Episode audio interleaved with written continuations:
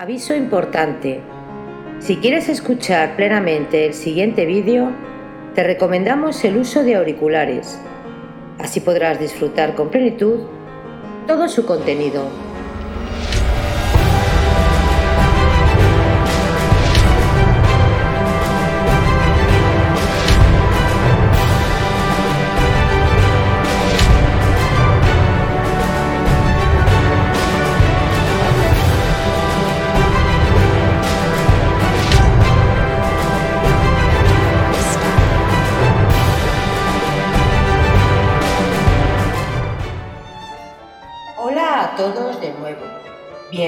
Bienvenidos a Biografías Épicas.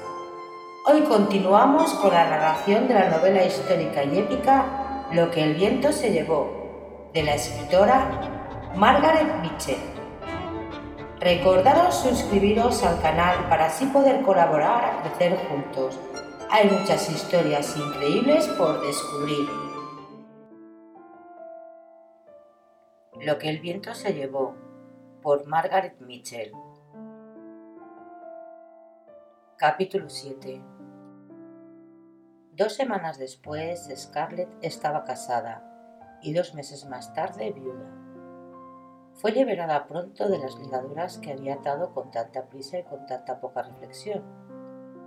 La descuidada libertad de cuando era soltera había desaparecido para siempre. La viudez había seguido muy de cerca al matrimonio y la maternidad, para su desánimo, siguió después en breve tiempo. En los años posteriores, cuando volví a pensar en los últimos días de abril de 1861, Scarlett no recordaba nunca perfectamente los detalles. El tiempo y los sucesos se veían como a través de un telescopio, confusos como una pesadilla que no tenían lógica ni realidad. Hasta la hora de su muerte habría lagunas en los recuerdos de aquellos días. Especialmente vago era el recuerdo del tiempo transcurrido desde que aceptó a Charles hasta el matrimonio. Dos semanas.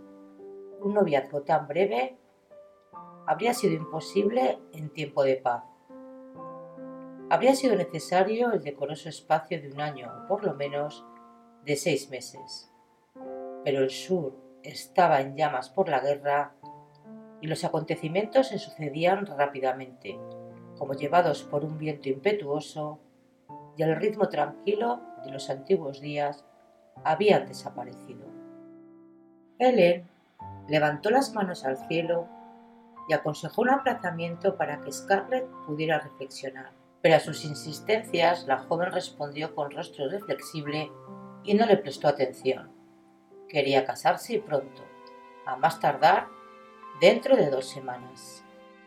Sabiendo que el matrimonio de Ashley había sido anticipado del otoño al día 1 de mayo a fin de que pudiese marchar con la milicia apenas fuese llamado al servicio, Scarlett había fijado la fecha de su propia boda para el día anterior al de la suya. Ellen protestó, pero Charles peroró con una nueva elocuencia porque estaba impaciente por marchar a Carolina del Sur para unirse a la legión de Westhampton. Gerald se puso de parte de los jóvenes. Estaba excitado por la fiebre de la guerra y complacido de que Scarlett hubiese hecho una buena lección. ¿Por qué retrasarlo? Helen, aturdida, terminó por consentir como tantas otras madres en aquellos días. Su mundo tranquilo había sido trastornado. Sus plegarias, sus consejos y sus exhortaciones se rompían contra la fuerza nueva que los arrastraba. El sur estaba ebrio de entusiasmo y excitación. Todos se hallaban convencidos de que la batalla bastaría para terminar la guerra y los jóvenes se apresuraban a enrolarse antes de que la guerra terminase y se daban prisa a casarse antes de ir a batir a los yanquis. Se hicieron docenas de casamientos de guerra en el condado. Quedaba muy poco tiempo para sentir en el dolor de la separación. Todos estaban demasiado ocupados y emocionados para tener pensamientos graves o para perder el tiempo en lamentaciones. Las mujeres preparaban uniformes, hacían punto y cortaban vendas. Los hombres ejercitaban y organizaban. Trenes repletos de tropas atravesaban diariamente Jonesboro, dirigiéndose al norte, Y a Virginia. Algunos destacamentos fueron alegremente uniformados con los colores escarlet, azul y verde de las compañías de la milicia. Otros pequeños grupos vestían ropas tejidas a mano y gorros de piel de tejón. Otros sin uniforme. Vestían de paño negro. Todos estaban armados a medias y ejercitados a medias también, pero llenos de excitación y con ganas de gritar como cuando iban a una fiesta. La vista de aquellos hombres daba a los muchachos de la comarca el temor de que la guerra pudiese terminar antes de que ellos mismos llegasen a Virginia. Los preparativos para la partida del escuadrón fueron activados. En medio de este tumulto se hicieron también los preparativos para el casamiento de Scarlett, la cual, casi antes de darse cuenta, fue envuelta en el vestido de novia y en el velo de Ellen y descendió la larga escalinata tara del brazo de su padre, mientras gran cantidad de invitados los esperaban. Después recordó, como en un sueño, los cientos de candelabros que iluminaban las paredes, el rostro de su madre, afectuoso, un poco angustiado, con sus labios que se movían en una silenciosa plegaria por la felicidad de su hija. Gerald, rojo por los abundantes tragos de coñac y por el orgullo de casar a su gatita con un joven dotado de dinero y buen nombre. Y Ashley al fondo de la escalera con Melanie del brazo. Viendo la expresión de aquel rostro, ella pensó, no puede ser verdad, no puede ser verdad, es una pesadilla. Me despertaré y encontraré que era una pesadilla. No debo pensar en esto ahora. Pensaré más tarde, cuando pueda soportarlo, cuando no vea más sus ojos. Era en verdad como un sueño aquel paso, a través de dos filas de personas sonrientes, el rostro encarnado de Charles y sus palabras balbuceantes y las respuestas propias, tan extrañadamente claras y frías. Después las felicitaciones y los abrazos, los brindis y el baile, todo, todo como un sueño. También la sensación del beso de Ashley en su mejilla y el dulce susurro de Melanie. Ahora somos verdaderamente hermanas. Eran irreales. Hasta la excitación provocada por la serie de incidentes ocasionados por la gruesa y emotiva tía de Chase, Pitty Pan Hamilton, parecía una pesadilla. Cuando el baile y los brindis terminaron y sobrevino la aurora, cuando todos los invitados de Atlanta que fue posible hospedar en Tara y en las dependencias se fueron a acostar en los lechos, en los divanes y en las balas de algodón extendidas en el suelo, y todos los vecinos se volvieron a descansar en vistas del casamiento del día siguiente de los doce robles, entonces aquel estado de catalepsia semejante a un sueño se rompió como un cristal ante la realidad. La realidad era Charles, que salía lleno de emoción de su gabinete en camisón de noche, evitando la mirada de espanto que ella le dirigía desde la cama. Ciertamente ella sabía que las personas casadas ocupaban el mismo lecho, pero no había pensado nunca en esto. La cosa parecía naturalísima en el caso de sus padres, pero no había pensado nunca en aplicarla a sí misma. Ahora, por primera vez después de la barbacoa, se dio cuenta de lo que había hecho. El pensamiento de aquel joven extraño, con quien ella en realidad no se había querido casar, debiera venir a su cama, mientras su corazón estaba lleno de angustia y de llanto por su acción demasiado ligera y desolación por haber perdido a Ashley para siempre. Le era insoportable. Mientras él dudaba en acercarse, ella murmuró con voz ronca. Si te acercas, gritaré fuerte. Gritaré, gritaré con todas mis fuerzas. Márchate, no me toques. Así Charles Hamilton pasó su noche de bodas sobre una butaca colocada en el ángulo del dormitorio, sin sentirse demasiado infeliz porque comprendía o creía comprender el pudor y la delicadeza de su esposa. Estaba dispuesto a esperar que sus temores se desvanecieran. Solo, solo. Suspiró, rebulléndose para buscar una posición cómoda, y pensó que dentro de poco tendría que marchar a la guerra. Si sus propias bodas tuvieron para Scarlett un carácter de pesadilla, las de Ashley aún fueron peores. Con su vestido verde manzana del segundo día en el saloncito de doce robles, entre el esplendor de centenares de velas y apretada en la misma multitud del día anterior, vio la carita insignificante de Melanie Hamilton resplandecer hasta llegar a ser bella en el momento en que se convirtió en Melanie Wilkes. Ahora Ashley estaba perdido para siempre. Su Ashley, no, no, su Ashley. ¿Había sido alguna vez suyo? Todo estaba confuso en su mente. Su cerebro estaba cansado y lleno de angustia. Le había dicho que lo quería, pero ¿qué los había separado? Si al menos consiguiese recordar, había impuesto silencio a las comadrerías de la comarca casándose con Charles. Pero ¿cuál era el resultado? Entonces le había parecido importante, pero ahora no lo era realmente. Lo único que importaba era Ashley. Ahora se había escapado para siempre y ella estaba casada con un hombre al que no solo no amaba, sino por el que sentía un verdadero desprecio. Oh, cómo lo lamentaba todo. Había oído hablar de gentes que se habían cortado la nariz para burlarse de su propio rostro pero hasta hoy esto no había sido para ella más que una figura retórica. Ahora comprendía lo que quería decir. Junto al deseo frenético de liberarse de Charles y volver sana y salva a Tara, doncella aún, tenía conciencia de que la culpa era de sí misma. Ellen había tratado de retenerla y ella no había querido escucharla.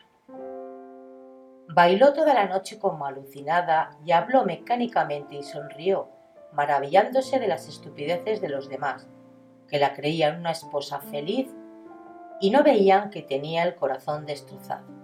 No, gracias a Dios no lo veían. Aquella noche, después de que mamita la hubo ayudado a desnudarse y se marchó, cuando Charles salió del gabinete preguntándose si debía pasar una segunda noche en la butaca, ella rompió a llorar. Lloró hasta que Charles subió al lecho a su lado y trató de confortarla. Lloró sin pronunciar palabra y al fin cesaron las lágrimas y permaneció sollozando tranquilamente con la cabeza sobre el pecho del joven. Si no hubiese sido por la guerra, habrían estado una semana de visitas a través de la comarca, con bailes y convites en honor de las dos parejas de esposos antes de que partiesen para Saratoga o White Sulphur en el viaje de bodas. Si no hubiese sido por la guerra, Scarlett se hubiese puesto trajes para el tercero, cuarto y quinto día, para recibir a los Fontaine, a los Calvert y a los Tarleton. Pero no hubo ni recibimientos ni viaje de novios. Una semana después de la boda, Charles se marchó para unirse al coronel Westhampton 15 días después, también Ashley y la milicia se pusieron en marcha, dejando toda la comarca desierta de jóvenes. En aquellas dos semanas, Scarlett no tuvo ocasión de ver a Ashley solo ni de cambiar una palabra con él, únicamente en el terrible momento de la partida. Cuando se detuvo delante de Tara, camino del tren, ella pudo decirle unas palabras. Melanie, con cofia y chal, serena de su nueva posición de señora casada, estaba cogida de su brazo. Todos los habitantes de Tara, blancos o negros, salieron para saludar a Ashley, que se iba a la guerra. Debes besar a Scarlett, Ashley. Ahora es mi hermana. Ashley se inclinó y le rozó con los labios fríos el rostro rígido e impasible. Scarlett no sintió la menor alegría por este beso. No estaba satisfecha, porque lo había sugerido Melanie. Esta le apretó un brazo diciéndole ¿Irás a Atlanta a hacernos una visita a la tía Pitipat y a mí? Tenemos tantos deseos de tenerte con nosotros, querida. Deseamos conocer mejor a la esposa de Charles. Transcurrieron cinco semanas durante las cuales vinieron de Carolina del Sur cartas de Charles tímidas y estáticas, enamoradas, llenas de amor y de proyectos para después de la guerra, llenas de su deseo de ser un héroe por su amada y de su adoración por su comandante Walt Hampton. La séptima semana llegó un telegrama del mismo coronel y después una carta, una bella y digna carta de condolencia. Charles había muerto.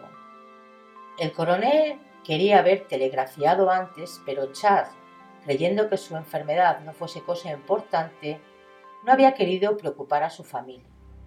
El desgraciado muchacho no solo había sido engañado en el amor que creía haber conquistado, sino también en sus altas esperanzas de honor y de gloria en el campo de batalla había muerto ignominiosamente después de una breve pulmonía a continuación de un sarampión, sin haberse podido acercar a los yanquis. A su debido tiempo nació el niño de Charles, y como se acostumbraba a dar a los hijos el nombre del comandante de sus padres, fue bautizado con el nombre de Hampton Hamilton. Scarlett lloró de desesperación cuando supo que estaba encinta y deseó morir llevó su embarazo con un mínimo de molestias, trajo al mundo al niño con pocos sufrimientos y se restableció tan rápidamente que obligó a decir a mamita que esta era una cosa vulgar, porque una señora debía sufrir más. Scarlett demostró poco afecto por el niño. No lo había deseado y no estaba contento con su llegada. Ahora que lo tenía, le parecía imposible que fuese suyo y una parte de sí mismo. Si bien físicamente se había restablecido pronto, mentalmente estaba aturdida y dolorida. Su espíritu estaba decaído a pesar de todos los esfuerzos de los habitantes de la plantación para levantarlo. Ellen atendía sus labores con aire preocupado y Gerald blasfemando más que de costumbre. Llevaba de Jonesboro inútiles obsequios a su hija. Hasta el viejo doctor admitió estar desorientado después de que su tónico compuesto de azufre y hierbas no diera resultado. Dijo a Helen en privado que era el dolor lo que hacía a Scarlett tan irritable y cada día más indiferente. Pero Scarlett, si hubiese tenido ganas de hablar, habría dicho que se trataba de un dolor muy diferente del que creían y más complejo. No dijo que era el fastidio, el terror de ser madre y sobre todo la ausencia de Ashley, lo que le daba aquella expresión tan dolorida. Su fastidio era agudo y continuo. El condado carecía de toda diversión y de toda manifestación de vida social desde que la milicia partiera la guerra. Todos los jóvenes interesantes se habían marchado. Los cuatro Tarleton, los dos Calvert, los Fontaine, los Monroe y todos los muchachos atrayentes de Jonesboro de Fayetteville y de Lovejoy. Habían quedado los viejos, los inválidos y las mujeres. Estas pasaban el tiempo haciendo punto y cosiendo, cultivando con más abundancia el algodón y el grano y criando mayor número de cerdos, ovejas y vacas para el ejército. No se veía nunca un verdadero hombre, excepto cuando una vez al mes venía el comisario del escuadrón, el maduro cortejador de Suelen, Frank Kennedy, a abastecer de víveres. Los hombres del almacén de intendencia no eran muy interesantes, y el tímido cortejo de Frank Kennedy la fastidiaba hasta resultarle difícil ser cortés en sus miradas, si al menos él y Suelen se decidieran. Aunque los soldados de intendencia hubiesen sido más interesantes, esto no hubiera cambiado la situación. Ella era viuda y su corazón estaba en la tumba de su marido. Por lo menos todos estaban convencidos de ello y pensaban que ella obraba de conformidad con los que creían. Esto le irritaba porque por mucho que buscase, no conseguiría recordar nada de Chang como no fuese aquella expresión de ternero moribundo cuando ella le dijo que se casaría con él. También esta imagen iba desapareciendo. Era viuda y tenía que comportarse como tal. Las diversiones de las muchachas ya no eran para ella. Ahora debía ser todavía más seria que una señora casada. Ellen se lo recordó el día que encontró al lugarteniente de Frank que paseaba en el jardín con Scarlett y la hacía reír de todo corazón. Profundamente preocupada, Ellen le había dicho lo fácil que era ser criticada como viuda. La conducta de ésta debía ser mucho más reservada ante la gente que la de una señora con marido. Dios sabe, pensó Scarlett mientras escuchaba obedientemente la dulce voz de su madre, que las mujeres casadas no se divierten nada en absoluto así que a las viudas más les valdría morir. Una viuda tenía que llevar horribles vestidos negros sin un adorno que los avivase, ni flores, ni cintas, ni encajes o joyas, solo alfileres de ónici o collares hechos con el pelo del difunto. El velo de crespón negro que llevaba en la cofia debía llegarle hasta las rodillas, y solo podía ser acortado tres años después de la viudez, de modo que le llegase solo hasta los hombros. Las viudas no podían charlar animadamente ni reírse fuerte. Cuando sonreían, debían de hacerlo de una manera triste y trágica. Y esta era una cosa más terrible. No podían de ningún modo demostrar que experimentaban placer en compañía varonil. Si algún hombre era tan grosero que le demostrase interés, ella debía persuadirle con una digna referencia de su marido. Oh, sí, pensaba Scarlett tristemente. Hay viudas que se vuelven a casar, pero cuando están viejas y arrugadas. Dios sabe cómo lo consigue, con todos los vecinos ocupándose siempre de ellas. Generalmente es con algún viejo desolado que debe atender a una gran plantación y a una docena de chiquillos. El matrimonio era ya por sí una cosa desagradable, pero la viudez... Oh, entonces la vida había terminado para siempre. Qué engañados estaban aquellos que le decían que el pequeño Wathampton debía servirle de gran consuelo ahora que Charles no existía, y cómo la fastidiaba que le dijesen que ya tenía por quién preocuparse en la vida. Todos afirmaban que sería muy dulce para ella conservar este recuerdo póstumo de su amor. Naturalmente, ella no los desengañaba, pero este pensamiento estaba lejos de su mente. Se interesaba poco por Wade y algunas veces le resultaba difícil recordar que era suyo. Por la mañana cuando se despertaba en los primeros momentos era todavía Scarlett O'Hara. El sol brillaba a través de las ramas del magnolio delante de su ventana, los mirlos cantaban y el agradable olor a tocino frito llegaba a su olfato. Era de nuevo joven y despreocupado. De pronto oía llorar a un rorro hambriento y experimentaba un momento de sorpresa durante el cual pensaba, pero si hay un niño en casa, y entonces recordaba que era suyo. Y Ashley, oh, más que nada Ashley. Por primera vez en su vida detestó Tara, el largo camino rojizo que conducía a la colina y al río Detestó los campos purpúreos con los verdes brotes de algodón, cada palmo del terreno, cada árbol y cada arroyuelo, cada camino y sendero le recordaba a él.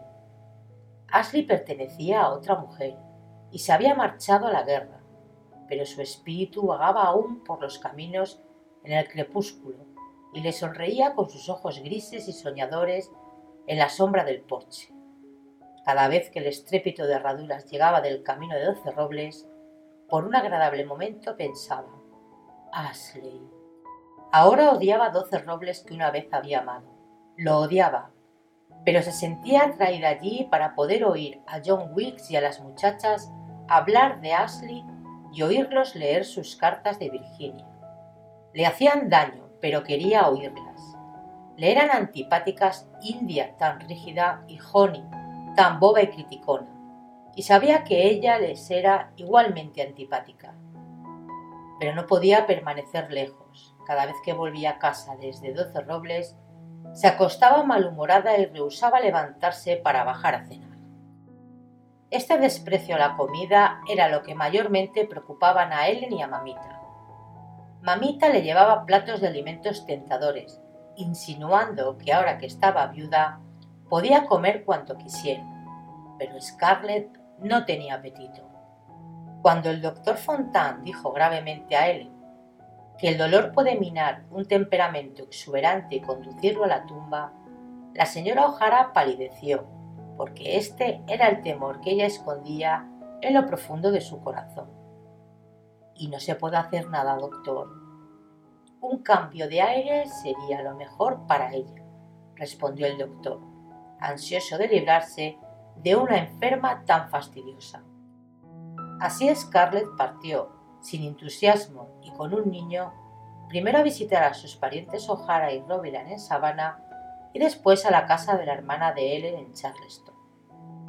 En Savannah fueron amables con ellas, pero James y Andrews y sus mujeres, que eran viejos, preferían sentarse tranquilamente a hablar de su pasado que no tenía ningún interés para Scarlett. Igual sucedió con los Robilan. Tía Paulina y su marido un viejecito lleno de una cortesía formal y voluble, y con el aire ausente de una persona que viviese en otro siglo, habitaban en una plantación junto al río, mucho más aislada que Tara. Sus vecinos más próximos vivían a una distancia de 30 kilómetros que era necesario recorrer a través de sombríos caminos entre pantanos llenos de cipreses y encinas.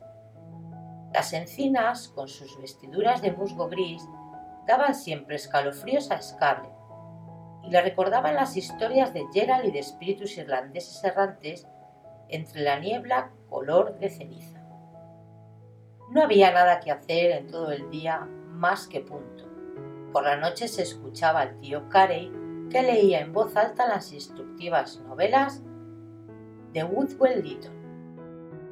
Eulalia, oculta en un jardín de altas paredes en su caserón de la calle Patchery de Charleston no era más divertida. Scarlett, acostumbrada al amplio paisaje de colinas rojas, tuvo la impresión de estar en la cárcel. Había más vida social que cerca de tía Pauline, pero Scarlett no experimentaba ninguna simpatía por los visitantes, con sus tradiciones, su presunción y la importancia que daban al linaje. Sabía que todos la consideraban el producto de una mesalís y que aún estaban estupefactos de que Robiland se hubiese casado con un vulgar irlandés. Scarlett oía que tía Pauline la defendía a espaldas suyas, cosa que le irritaba, porque como a su padre, a ella le tenían sin cuidado la estirpe de la familia. Estaba orgullosa de lo que Gerald había conseguido sin otra ayuda que su sagaz cerebro irlandés. Además, aquellos charlestonianos se vanagloriaban tanto de lo de Fort Sumter, señor, no comprendían que si no hubiesen sido ellos los primeros en cometer la tontería de disparar el primer tiro que había conducido a la guerra, habrían sido otros tan locos como ellos los que lo hubieran hecho. Acostumbrada a las voces agudas de los de Georgia de la antiplanicie, las voces graves y melosas de la llanura le parecían una afectación en algunos momentos le daban ganas de gritar. Durante una visita de ceremonia llegó a tal punto su desesperación que recurrió al léxico de Gerald con gran escándalo de su tía. Entonces decidió volver a Tan. Era mejor vivir atormentada por el recuerdo de Ashley que por el acento de Charleston.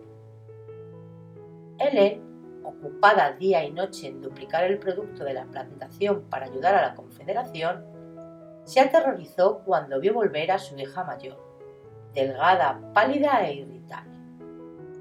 También ella sabía lo que era tener el corazón partido.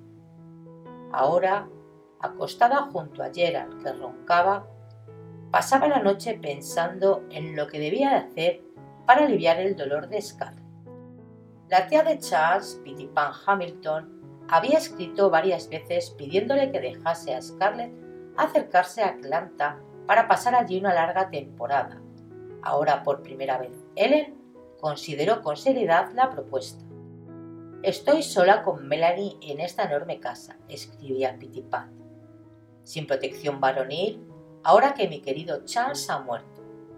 Es verdad que tengo a mi hermano Henry, pero la delicadeza me impide escribir mucho acerca de él. Melanie y yo nos sentiremos más tranquilas y seguras con Scarlett en casa. Tres mujeres solas están mejor que dos. Quizás Scarlett encuentre un poco de alivio a su dolor, curando, como dice Melanie, a nuestros pobres soldados en los hospitales de nuestra ciudad. Y además Melanie y yo tenemos tantas ganas de ver al pequeño. Así, el baúl de Scarlett fue cerrado de nuevo conteniendo sus trajes de luto y ella partió para Atlanta con Wade Hampton, su niñera Prissy, con gran cantidad de advertencia sobre el comportamiento a observar de parte de Ellen y Mamita y 100 dólares en billetes de la Confederación que le dio Jenna. No deseaba particularmente ir a. Tenía a Pitty Pat por la vieja más fastidiosa que conocía, y la idea de vivir bajo el mismo techo que la mujer de Ashley le repugnaba. Pero el condado, con todos sus recuerdos, le hacían la vida imposible, y cualquier cambio era bien recibido. Fin del capítulo 7, primera parte de lo que el viento se